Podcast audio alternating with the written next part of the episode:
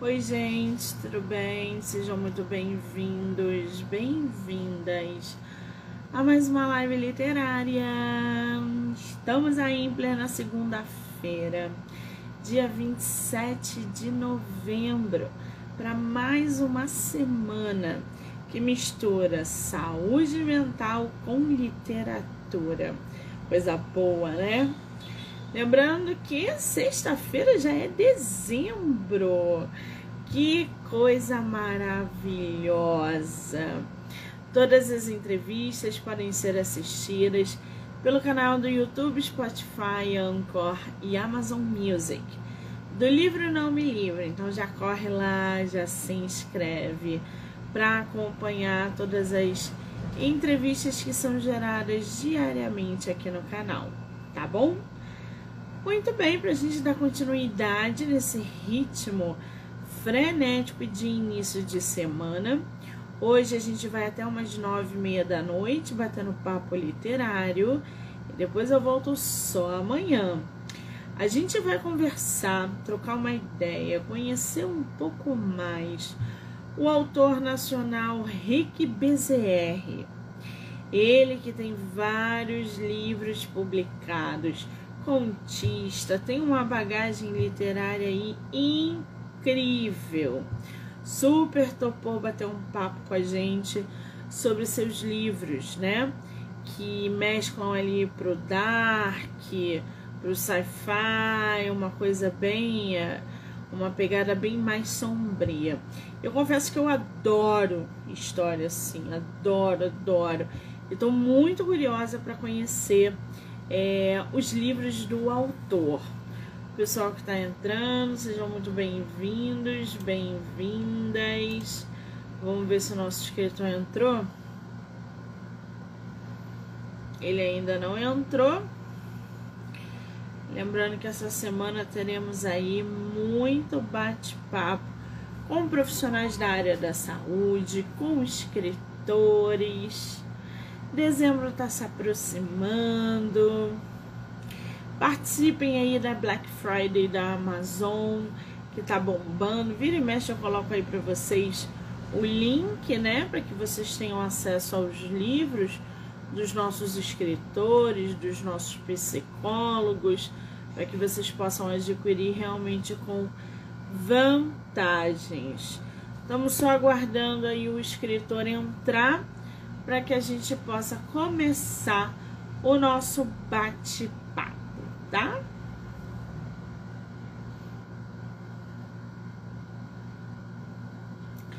Sula, bem-vinda. Cadê nosso escritor?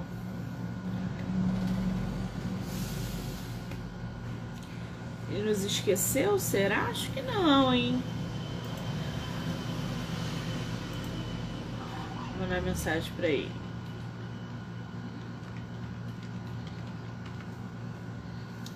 Amanhã a gente já começa aqui por volta das 16, com muita gente da área da saúde mental para conversar, muita literatura.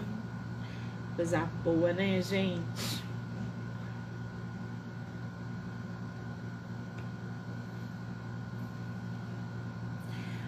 Nosso autor tá entrando aí. Vamos ver cadê ele. Esperando só ele entrar. Aline, Mara, Julie. Ah, nosso escritor. Rick, querido, mande para mim.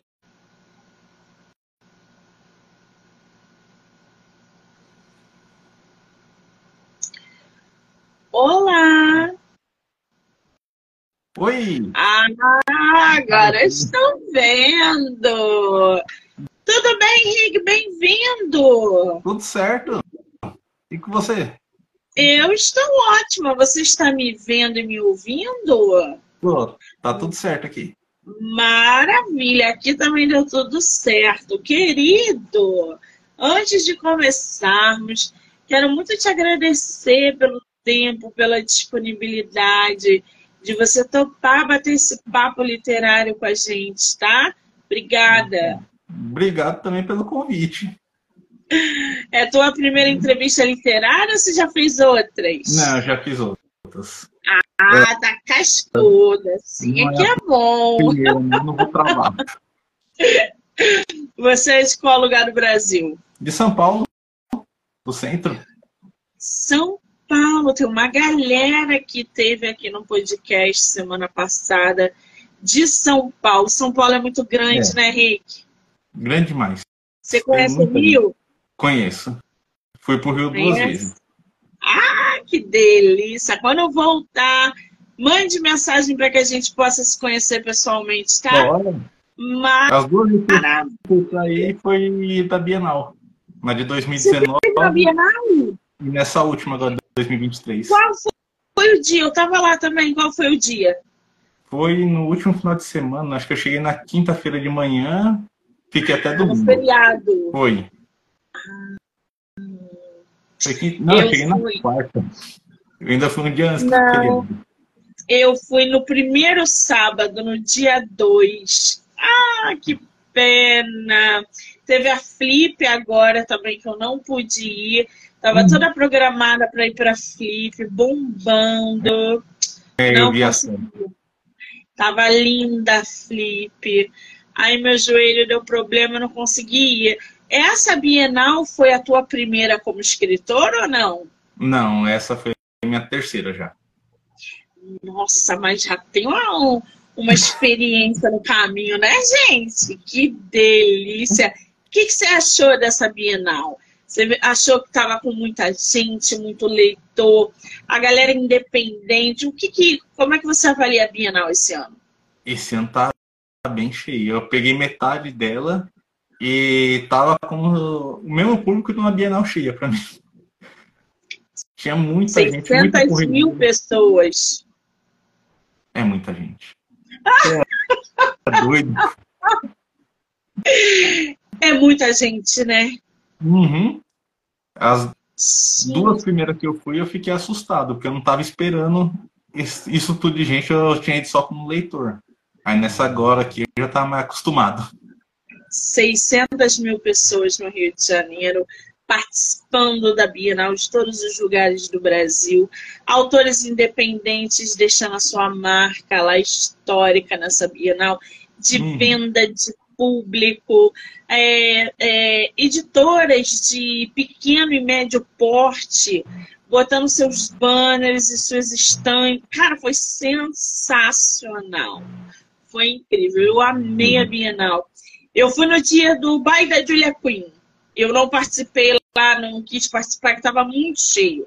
Muito, assim, entupido. E aí eu fui embora na hora que o baile estava começando. Você já pegou o fervo do feriado. Por isso que estava bem mais cheio do que o final de semana que eu fui. Ano que vem teremos em uhum. São Paulo. Você pretende ir? Pretendo. Ano que vem eu Vamos nos encontrar lá. Vamos nos encontrar lá. Nossa. Que maravilha! Agora, ô Henrique, me diz uma coisa. Eu vi aqui que você me mandou o seu material, mas você tem já alguns e-books publicados. Você não tem um ou dois. Você, eu acho, se eu não me engano, tem quatro ou cinco, não é isso? Quantas tem... obras você tem hoje no mercado? Na Amazon tem três e-book e tem, se eu não me engano, acho que três ou quatro antologias em digital que eu participo. Ah, que maravilha! Esse seu nome artístico, Rick BZR. O que é BZR? Então, BZR é meio que a gente. Eu e minhas irmãs e minhas primas, a gente se revoltou com minha avó, que tirou o sobrenome ninguém sabe de onde. E colocou com bezerra para todo mundo porque achou bonito e ficou. Aí teve uma época que a gente meio que se revoltou e todo mundo abreviou o nome, falando vai ter mais Bezerra e vai ficar todo mundo BZR. Ela ficou revoltada por um tempo. Minhas primas voltou com Bezerra, minhas irmãs, e eu continuei a seguir com, esse, com a abreviação. As tretas de família são as melhores, né, gente? É. Eu adoro isso. Então, ó, é BCR, gente, o nome artístico dele. Isso. Tá como Rick BZR, tá? Vocês não vão achar aí como Bezerra, vão achar hum. abreviado. E aí você me mandou aqui é, o Secretium Mortis. Se eu tiver pronunciado errado, me corrija, por favor. Que tem uma capa lindíssima, eu adoro essa pegada. Você tem ele físico aí ou ele é só digital? Ele ainda vai lançar. Esse é meu, meu livro de estreia. Ah, que delícia! Quando que vai ser? Então, eu finalizei a revisão dele na semana passada. Hoje ele foi para a editora fazer diagramação. Acho que essa semana finaliza a diagramação e vai entrar em pré-venda no começo do mês que vem.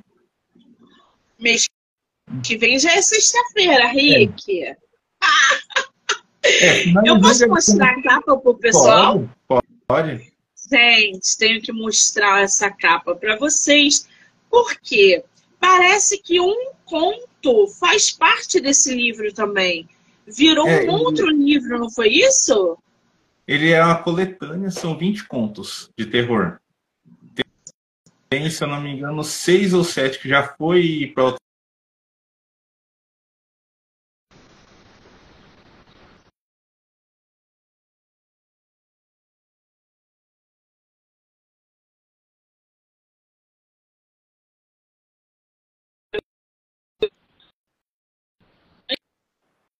gente.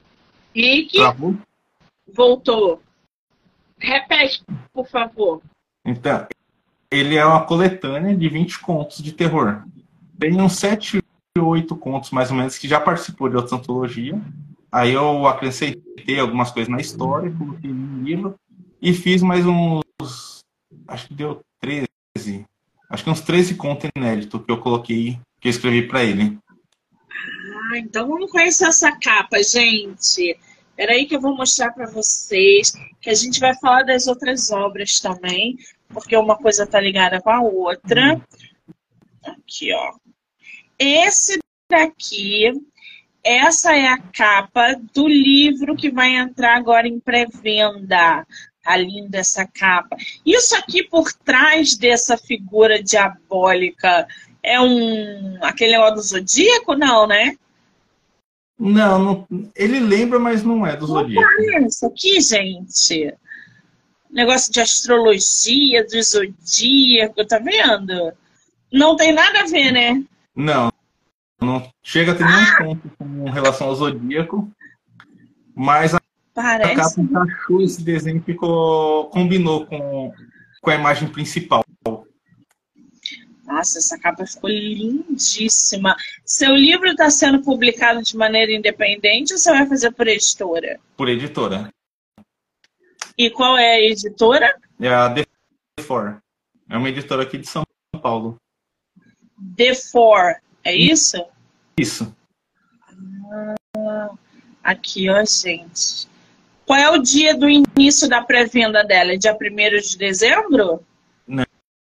Eu acho que ainda vai ficar para a semana que vem. A gente não chegou a conversar isso, a gente vai esperar fazer todos os registros, aquela parte burocrática é meio chatinha. Na hora que finalizou, a gente abre a pré-venda. É, vamos aí então, né, gente, programar para uns dias 15, 20 de dezembro, é. início de pré-venda. É. Até Dia 15 já deve estar rolando. É, acho que sim. Agora, o que, que fala esse livro, ô Rick? Você falou que é uma coletânea de não sei quantos, 20 contos de terror, né? Isso. Mas esses contos estão relacionados a personagens que já existem, que fazem parte do terror. Você inventou alguma coisa voltada para folclore, botando uma pegada sombria. O que, que fala teus contos? Tem uma versão sombria uma história do sítio do Pica-Pau, envolvendo a Emília, que foi a primeira história que eu escrevi. Ela inicia o livro com ela. Tem algumas histórias relacionadas a lendas urbanas do, de várias regiões do mundo. Tem uma da Inglaterra com a Alemanha, que fala sobre os Gremlin. Tem uma de uma cidadezinha na África, do continente, que fala sobre. Eu sempre esqueço o nome da doença que deu em, em 2000. Tinha uma doença que deu nas crianças é na região. Acho que é, não, acho que era malária. Malária. Eu sempre lembro do ebola e eu vejo que não é. é uma, que ele tem uma relação com uma figura folclórica de lá, que era um estilo de um vampiro africano, que ele prejudicava as crianças, drenava a vida delas. Tem algumas do Chile. Tem histórias envolvendo múmia, ou do secreto morte, morte mesmo, que é a do título. Ele fecha o livro que conta a história do o final da vida de uma pessoa que está falida. Ah, então peraí, vamos entender esse título. O Secreto Mortis ele é título também de um conto, é isso? isso? O último conto. Ah, é o que vai fechar a obra. E você acabou colocando ali contos que percorrem lugares do mundo, uhum. histórias que a gente conhece ou não. Da onde veio essa ideia de você criar, produzir contos de diversos lugares, diversas atmosferas é, na tua obra? um pouco foi das antologias que, que apareceram. Que o pessoal colocava o tema, e algumas eu participei, e outras eu deu a ideia, e não deu tempo de escrever a tempo, e acabei guardando o texto para mim. Ah, você já participou é... de quantas antologias? Eu, se eu não me engano, 31. Oh! Gente, uma antologia, gente! É coisa demais! É. E todas de terror? Não. Tem de ficção. A maioria é terror. E meu foco ficou para terror mesmo, depois que eu me achei no nicho. Mas eu me arrisquei também em ficção, em suspense policial e infantil. Infantil. Qual é o escritor de terror favorito? Não pode falar que é o Steve King, senão eu vou acabar com essa live agora. Eu nunca li nada do Stephen King. eu peguei meio que raiva pelo hype que tem, que todo mundo fala dele, eu não consegui pegar nenhuma obra dele para ler. Eu passo longe.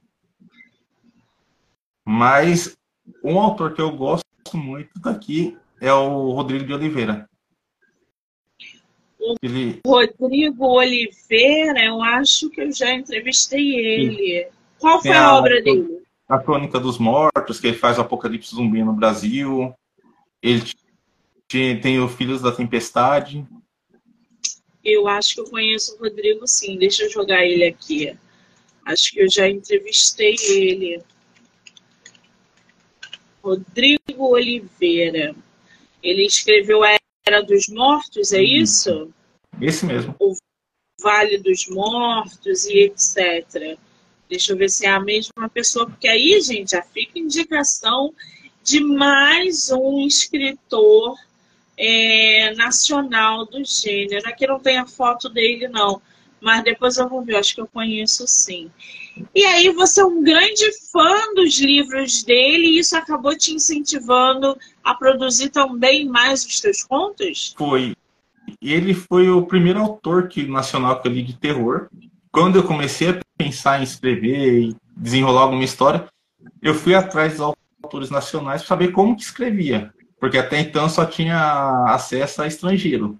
Aí apareceu o André Bianco, que fala, pessoal, ah, vê sobre vampiro. Eu não gostava de vampiro, não ia muito com a cara por causa do, da onda do crepúsculo.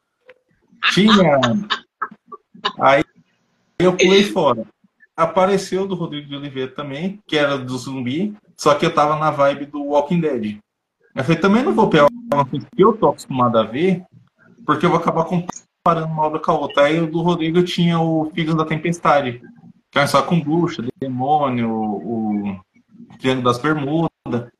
Aí quando eu li, eu vi até que o limite que poderia chegar um autor brasileiro, que tipo, a gente vê o limite pula ele, eu falei, ah, não, não tem muita regra, qualquer um pode escrever também. Aí foi o que me deu o pontapé para começar a escrever. Muito bem. Você escreve o quê? Desde jovem, muito novo? A escrita é algo recente na tua vida? Como é que ela surgiu para você? Eu comecei arriscando em fanfic de Star Wars, acho que em 2016 para 2017, mas não fui para frente. Escrevia tipo duas, três páginas, parava e deixava quieto. Aí em 2019 apareceu uma antologia com o lado sombrio do sítio. Eu queria escrever, estava com a história, fui pressionando até que eu peguei e escrevi. Aí de lá para cá foi aparecendo a antologia, eu fui arriscando para ver se o povo gostava do que eu escrevia. E foi dando certo. Por isso que eu falo que a antologia, gente, participem de antologia. É a melhor coisa para dar visibilidade para a escrita de vocês. Uhum. Todo mundo vai ler, todo mundo vai conhecer, se identificar com você, vai comprar a tua obra depois. E é. vira é. e mexe, às vezes, uma participação de antologia, nasce um livro solo. Acontece bastante isso, né? É.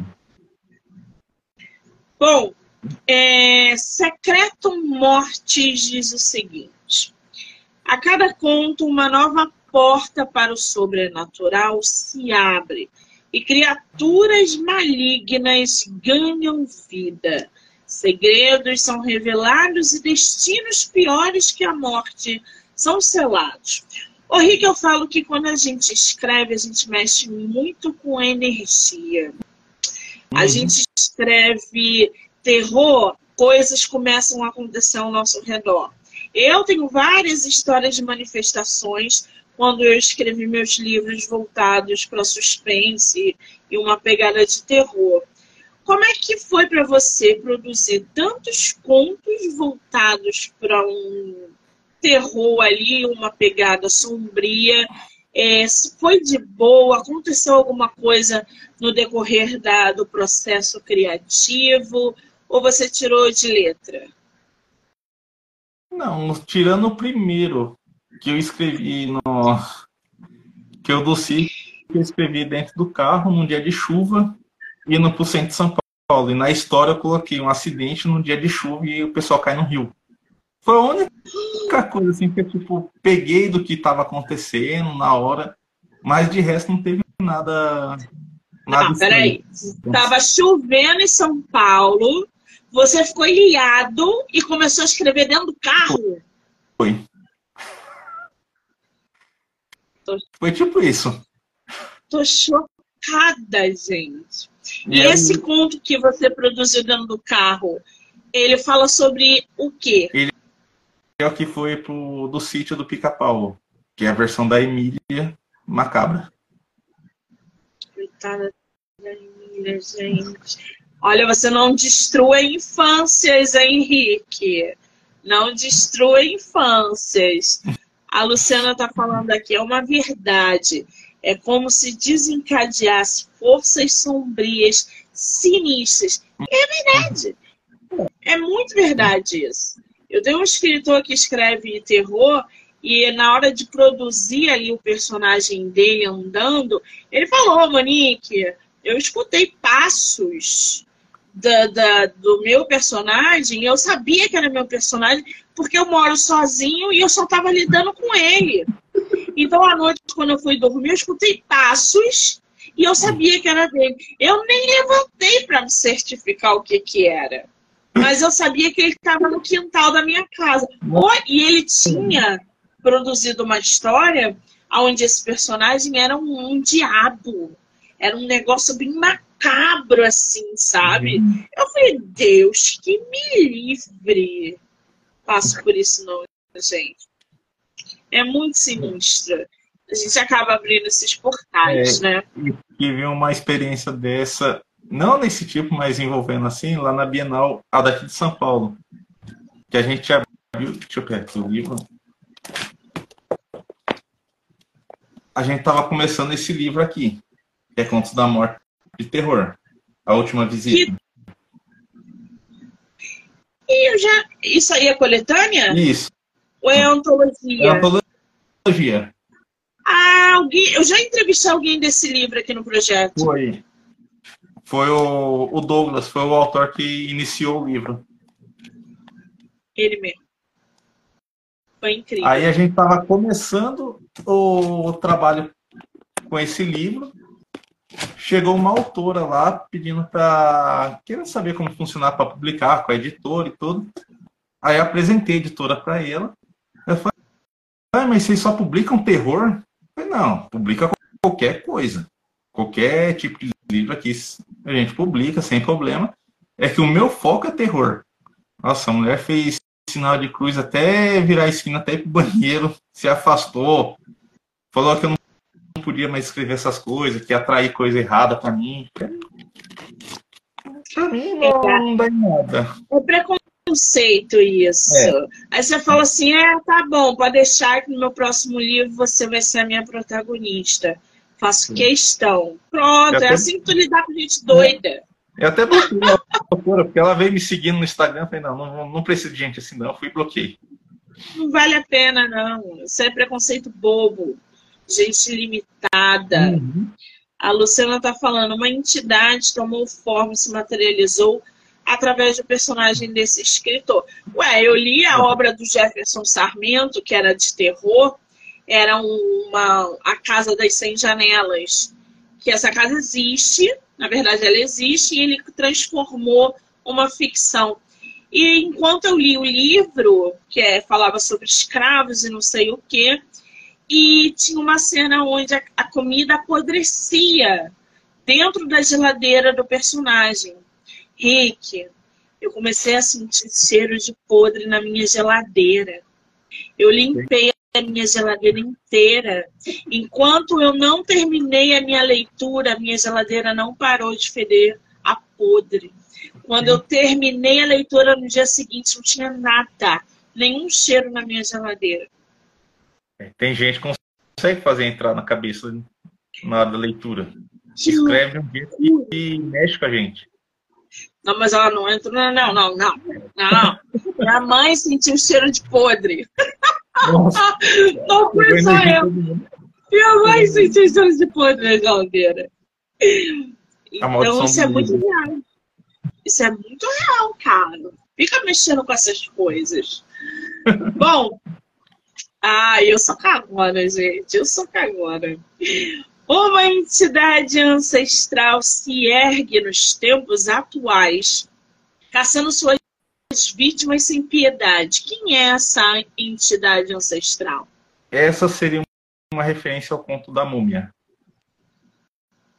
Que tem um. E tem nome essa entidade? O, o, o sacerdote chama Cufo. Cufo? É, eu revirei um pouco da história do Egito para não ter nada referente, mesmo assim ainda tem. Tinha um carinha chamado I com esse nome, mas não tem nada a ver com a personagem, com, com a personalidade. Tudo bem. E aí essa entidade acaba aí caçando as suas vítimas sem piedade. Quem são as vítimas dessa entidade? São mulheres indefesas? São homens é, manipuladores? Quem são essas vítimas? Na história foi só um coitado que recebeu a herança da tia. É a primeira vítima. Cidade quer é dinheiro, ele né, só, gente? Ele só deu o azar de receber. recebeu a herança da tia, a herança era um sarcófago. Que nenhuma da. Nossa. É, durante a criação do livro, eu fiz algumas pesquisas porque eu, preciso, eu queria escrever alguma coisa sobre múmia relacionado. Lembrando aquele filme do Brandon Fraser, que eu assisti quando era menor, eu queria alguma coisa naquele estilo mais, mais puxado pro terror. E acabei descobrindo que na Europa, acho que até dois séculos atrás, os europeus compravam múmia do Egito e deixavam decoração nas casas. Eles colocavam na sala, tinha uma múmia lá decorada. Aí eu quis usar isso, tipo, tinha alguém que morreu e quando foram pegar os bens dela, acharam essa múmia junto e mandaram para um parente vivo, que é o coitado do Marcos no conto. E essa, esse seu conto, ele se passa na, na era atual ou você fez mais contos assim sombrios de época? Não, esse é nos dias de hoje mesmo. Bem. Tem algum conto lá de trás que você tenha produzido em ano de 1800, 1700, ou são todos da, do, do século atual? Não, acho que o mais antigo que bate seria o do. O que é referente à malária mesmo, que é o do vampiro da África. Qual é o nome Não, desse vampiro da África? Hades. É, é meio estranho. Tem, tem o do Gremlin, que ele é antes, é em 1929. Que acho que esse seria o mais antigo que eu já coloquei na, na cronologia. Muito bem. Numa cidade esquecida por Deus, um mal surge junto à serração, espalhando terror entre seus habitantes. Que cidade é essa? Essa é uma referência à cidade de Paranapiacaba, aqui de São Paulo. Aí já é um outro conto. Isso. Que eles Qual é têm a lenda cidade? Paranapiacaba. Panamapiacaba. É. Aí, com isso, eu fiz um trocadilho que a minha cidade chama Quiacaba. Por isso, esquecido por Deus. Realmente, a cidade lá, ela é montanha dos dois lados e a cidade ali no meio, eu acho que não chega a 2 mil habitantes. A cidadezinha é bem pequena. Tem dois acessos lá, que é um. A rodovia ela vai e uma parte vai para o lado de cima e outra vai pelo lado de baixo e acabou. É as duas entradas na cidade. É bem esquecida mesmo. Ai, gente, adoro cidade assim. Pra morar lá, lá deve ser bom, né, É. gente? Tranquilidade lá. 2 mil habitantes? Eu acho que não chega a isso. Não chega nem a isso. O negócio é a internet. Se tiver internet, tô, tô me mudando uma cidade assim. Quanto menor, melhor, gente. Ai, ai. Por, por isso que ele coloca aqui, esquecida por Deus. Ou mal surge junto à serração, espalhando terror em seus habitantes. Criaturas mitológicas em seus instintos mais primitivos saem das sombras em busca de almas para saciar seus desejos. Quais são as criaturas mitológicas que tu colocou no teu conto? O Gremlin tem a sereia, que ela entra junto com o conto da Emília. Tem o Papai Noel. Eu acabei usando o Papai Noel como conto de terror. A infância das pessoas, né, gente? Pois. Tem da lenda chilena, que é do Alicanto, que é um pássaro que come ouro e prata, que eu usei ele também. Tem alguns demônios, coloquei alguns espíritos. Eu fui fazendo meio que um capado no mundo, né? Vendo o que, que dava para me usar como história. Sim. Tô percebendo. Secretam mortes, desperta os medos mais íntimos do ser humano, transportando os leitores para situações macabras. Qual é a faixa etária do teu livro? Eu vou ter que colocar ele para 18. Tem cenas ali de violência explícita? Tem algumas cenas de mutilação. Tem cena de violência e também tem uma cena que eu penei para escrever que é um meio hot, que eu não gosto de escrever, mas a história pedia. Hot? Como é que tu botou hot num dark desse, gente? Sem que seja abuso. Na hora que aparece um conto do demônio. Ah, eu quero conhecer isso. Mas é romantizando? Não. É uma cena íntima do casal quando tá acontecendo a possessão. Oh, Deus me livre. É, e uma, um uma das pessoas não sabe, ela acha que está acontecendo normal aquilo, mas a pessoa já está no processo. Ela só vai ver que desandou mesmo no outro dia. O véu que mantém nosso mundo em ordem se desfaz a cada segundo, revelando o lado mais obscuro da existência. E lembre-se, assim que os segredos da morte são revelados, não há como voltar atrás. Agora, Ô, Rica, eu tô vendo aqui que você é formado em gastronomia e artes plásticas. Uhum. Como é que foi essa transição de uma área para outra, tão de um lado para o outro? Gastronomia. E eu sou marceneiro. Não tem nada a ver uma coisa com a outra. Qual teu signo? Virgem. Cara, deve ter um ascendente gêmeos ali, né, gente? Não deve ter, deve ter. Gente. Tá. Mas hoje você trabalha com gastronomia além de escrever? Não. Eu sigo na marcenaria. Eu fiz gastronomia mesmo por curiosidade, porque eu gosto da área, gosto de cozinhar, e acabei achando um curso e fiz. Aí passou uns dois anos, apareceu um curso de modelagem. Fazer estilo miniatura de RPG, essas coisas. Eu fui e me inscrevi também. E fiz o curso. Virgem geralmente não é assim, né, gente? Virgem não tem nada a ver com virgem, isso aí é ascendente purinho, isso aí. Não tem nada de virgem, isso aí.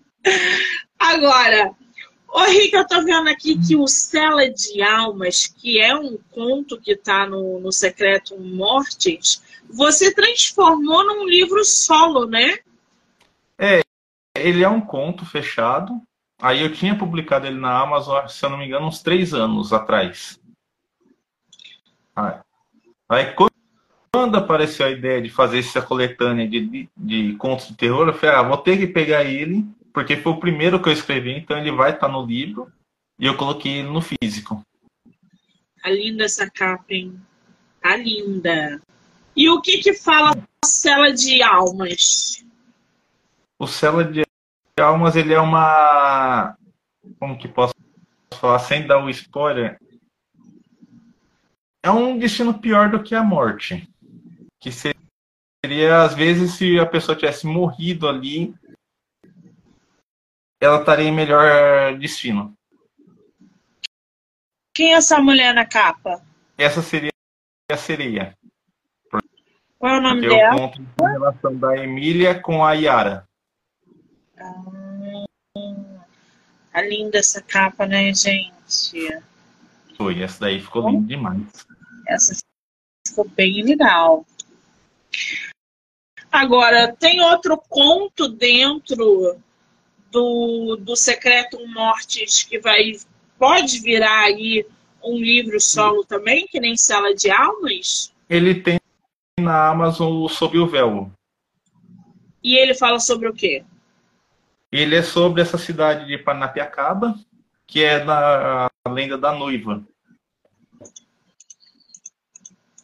Muito bem. Eu vou ler aqui um trechinho para vocês do, do Cela de Almas, para que vocês possam aí conhecer um pouco mais Posso ler, Henrique, um Pode. trechinho? Qual que você recomenda? Tem alguma parte que você recomende aqui? É. Ou eu posso escolher aleatoriamente? Pode, Pode escolher. Posso? Então tá. Ele A criatura é se ficou. Fala, fala. Uma coisa que algumas pessoas reclamaram desse conto é que ele, é, ele passa em dois tempos. E aí eu dividi ele com o itálico quando é lembrança e o, a, a formatação normal quando está acontecendo nos dias de hoje. Entendi. Bom, o Cela de Almas tem um trechinho que é o seguinte: a criatura se esticou para dentro do veículo até alcançar a criança desacordada no banco de trás. Falou com criança, já era jogou os braços em volta do corpo dela e a puxou para fora num movimento nada suave. Por poucos centímetros, não acertou a cabeça da menina na lateral do carro. A mãe de Sandy sentia um pouco de angústia em ver sua filha sumindo de vista naquele borrão em direção à superfície. Contudo, tinha conhecimento suficiente para saber que quando os servos de Iara, deusa dos lagos, surgem, não tinha como negociar muito além daquilo. Sua mãe sempre lhe contara histórias e lendas urbanas de casos de sereias e tritões. Tudo não passava de superstição na época, mas agora via que era tudo real. Você cresceu, o, o Rick, ouvindo lendas, é, é, histórias de terror, lendas urbanas ou não? Não, cresci. Minha bisavó conseguiu fazer um bom trabalho de me traumatizar. Minha bisavó é do interior do interior de Minas. Então, lenda urbana para eles era Aí, quando a gente ia visitar ela, falava: ah, Eu vi Fulano ali entrando na moita e virando a mula.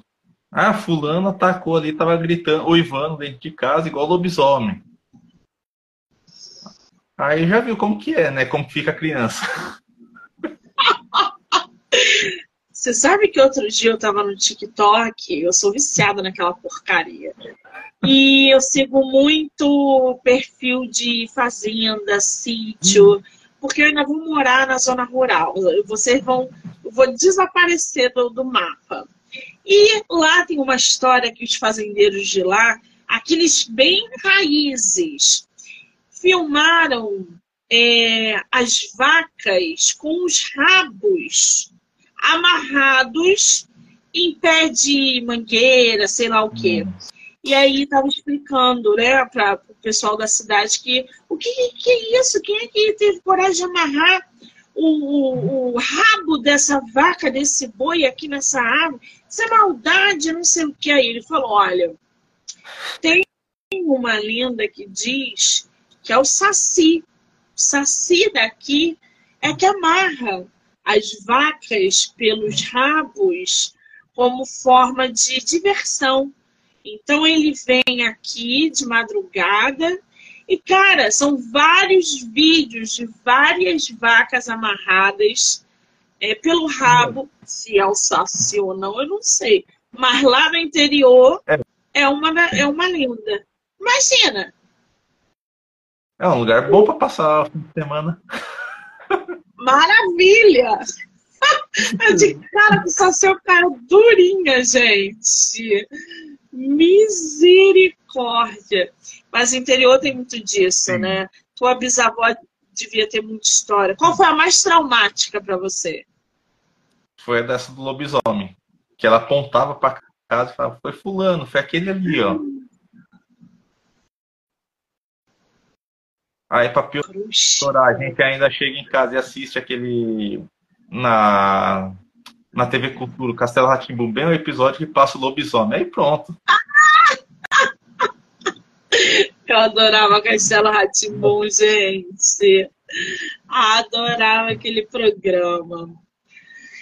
Bom, o Rick tem aqui Sob o Véu, que também é um conto de Secreto Mortes, que está com uma capa belíssima, que é sobre a cidade pequena, né, o, o uhum. Rick? Isso. 1692, baseado em uma história real. Qual é esse conto? Esse, ele era para ser um conto de terror. Ele começou, eu comecei pesquisando sobre acusações de bruxaria no Brasil e acabei achando a história da Mima Renardi.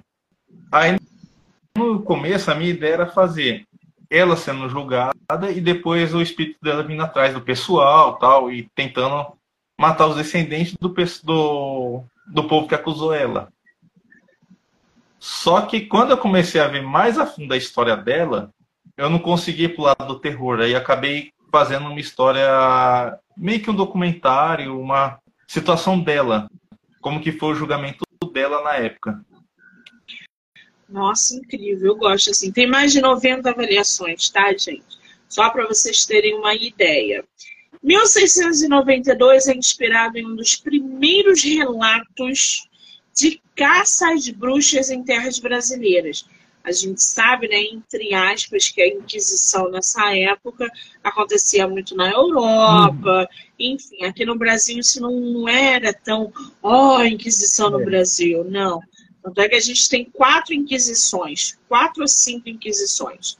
A medieval, a portuguesa, tem uma oriental e tem mais uma ou duas. Mas brasileira a gente não tem realmente relatos de Inquisição, né? A Luciana está aqui. O meu avô morava em uma ilha que se movimentava, trocava de lugar no interior do Maranhão. Ih, é muita história.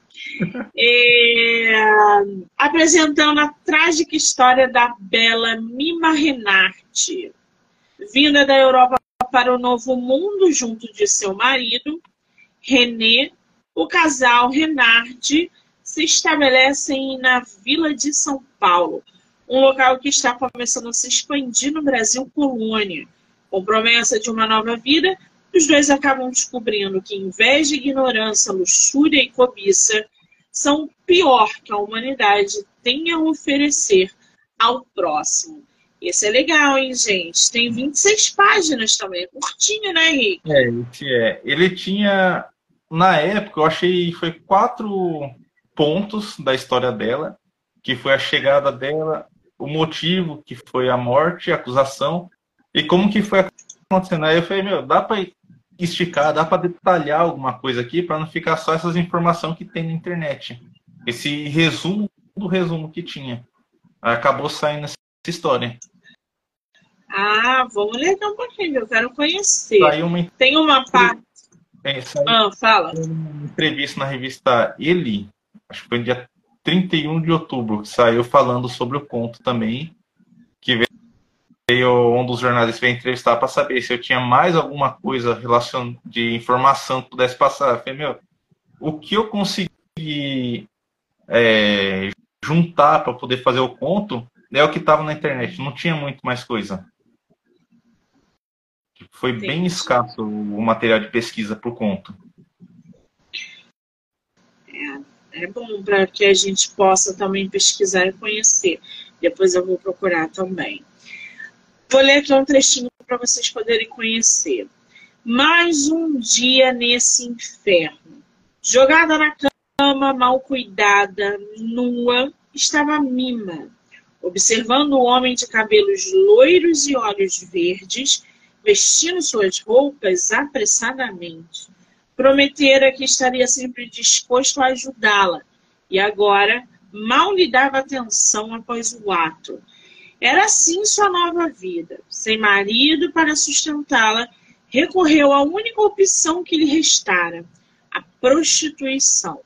Se deitava com qualquer homem que pagasse algumas míseras moedas por uns minutos de prazer com ela. Era o que as mais línguas diziam pelas suas costas, costas que ardiam em vívidas marcas vermelhas, porque cada cliente que atendia deixava um registro de passagem em seu corpo, cicatrizes cada vez mais fundas em sua pele. Ela chegou a se prostituir, cara? Foi. Com a história dela, ou matam o marido dela para tentar deixar ela livre para os homens da cidade, mesmo os homens casados. E ela não tinha fonte de renda. Então, o único serviço que ela tinha para conseguir sobreviver era a prostituição. E nesse meio desse emprego que ela, a acusação de bruxaria vai crescendo ainda mais com o povo, porque todo mundo acabava vindo nesse cabaré para poder ter umas horas com ela. Nossa, que triste, né, gente? A gente sabe que em 1600 as mulheres eram é. nada, assim, não tinham nada, valor nenhum. É, viúva, então, tinha que é, sobreviver. E realmente, é, várias histórias de mulheres que se prostituíam, enfim. Bom, o Rick tá com todos esses contos, gente, no site da Amazon. Alguns deles têm físico, Rick? Não, só as coletâneas mesmo, as antologias, que eu tenho algumas aqui, que aí essas eu tenho físico. Mas ah. o da Nilma não saiu físico ainda. Muito bem. Então, ó, Sob o Véu, tá lá na Amazon. Vou botar o link aqui para vocês. Porque a Amazon tá com Black Friday, então vocês podem aproveitar aí é, o site da Amazon para ler, para adquirir. Apesar que o e-book do nosso escritor tá, tá no Kindle Ilimitado. Uhum. Quem for, né? Tá bem mais Agora, fácil. Bem mais fácil, exatamente. Aí lançamento agora para dezembro de 2023. Pré-venda, na verdade. Você vai fazer lançamento presencial? Pretendo fazer. Aí Mas eu... agora em dezembro ou em janeiro? Não, deve ficar para janeiro mesmo. Para dezembro vou só receber os livros depois que voltar da gráfica para poder enviar para o pessoal, fazer aquelas a divulgação e o lançamento mesmo presencial vai ser lá para janeiro, fevereiro. Que maravilha! Como é que está o coração para essa publicação? Olha, agora acalmou. Que agora eu consegui mandar o arquivo para a editora. Que eu assinei o contrato com eles em agosto. Eu estava ainda finalizando acho que uns quatro contos, Tava para terminar, mas mesmo assim ainda tava mexendo no livro, alterando ordem, acrescentando coisa enquanto já estava pronto. Aí em outubro eu entrei em revisão, aí foi até a semana passada. Aí na hora que terminou, eu falei, meu, mandei mensagem pro pessoal lá, era quase meia-noite, ó, terminei. Semana que vem eu tô mandando um arquivo para vocês. Mas dá um alívio depois que você finaliza é um processo, não tem jeito, tem que ter paciência. Uhum. E aí a publicação vai acontecer e vai estar também no site da Amazon, tanto físico quanto digital. Assim que você abrir a sua pré-venda, me manda o link ou o banner uhum. que eu compartilho tá nas redes sociais. Manda sim. Né? Qual é o teu Instagram? O meu é autor Rick BZR autor Rick BZR. Eu vou marcar ele aqui na entrevista para que vocês possam assistir no Instagram dele, no meu, em todas as plataformas do podcast. Do livro Não Me Livro, canal do YouTube, Spotify, Anchor e Amazon Music. Aproveita já, segue o nosso escritor, que assim que a pré-venda abrir, vocês não perdem aí a chance de adquirir o livro físico do Rick que está belíssimo. Tá mesmo, eu gosto desse gênero. Agora, Rick, eu sei que está em cima do laço da pré-venda. Mas tem projetos para 2024, além da publicação de Secreto Mortis? Tem. Eu estou com uma outra antologia que eu estou fechando com o pessoal, que é de terror no asilo. Ele vai ser todos os contos ambientados no mesmo, no mesmo local. Aí a gente tá para começar a trabalhar nele no mês que vem. Que aí eu, se eu não me engano, pelo prazo deve estar tá ficando pronto até meio do ano. E também eu, pre, eu pretendo finalizar um outro livro de terror com ficção para lançar, se não for para Bienal, até o final do ano que vem. Que é isso. Lançar livro na Bienal é outro patamar, né, é. gente? Vamos combinar. Não dar certo. Vai dar, com certeza. Ai, que delícia. Muito bem. Vou marcar o nosso autor aqui na entrevista. Já sigam ele lá no Instagram. Tem muita coisa boa chegando aí em 2024. Rick, querido, bater esse papo com você foi maravilhoso poder conhecer suas histórias, seus personagens, Estou muito feliz de você estar tá publicando livro novo, que outros venham, que mais projetos surjam. Eu só te desejo sucesso. Obrigada, Obrigado. tá? E quando aparecer outras lives, bora participar de novo. Volte sempre que você quiser. E espaço é o que não falta para a gente falar de literatura, tá? Opa! Tá sim. Quero agradecer a todo mundo que entrou, que saiu, que ficou aqui com a gente, que vai assistir depois, dizer que já já eu volto com mais bate-papo literário. Rick, obrigada, querido. Um beijo. Tchau, tchau. Obrigado.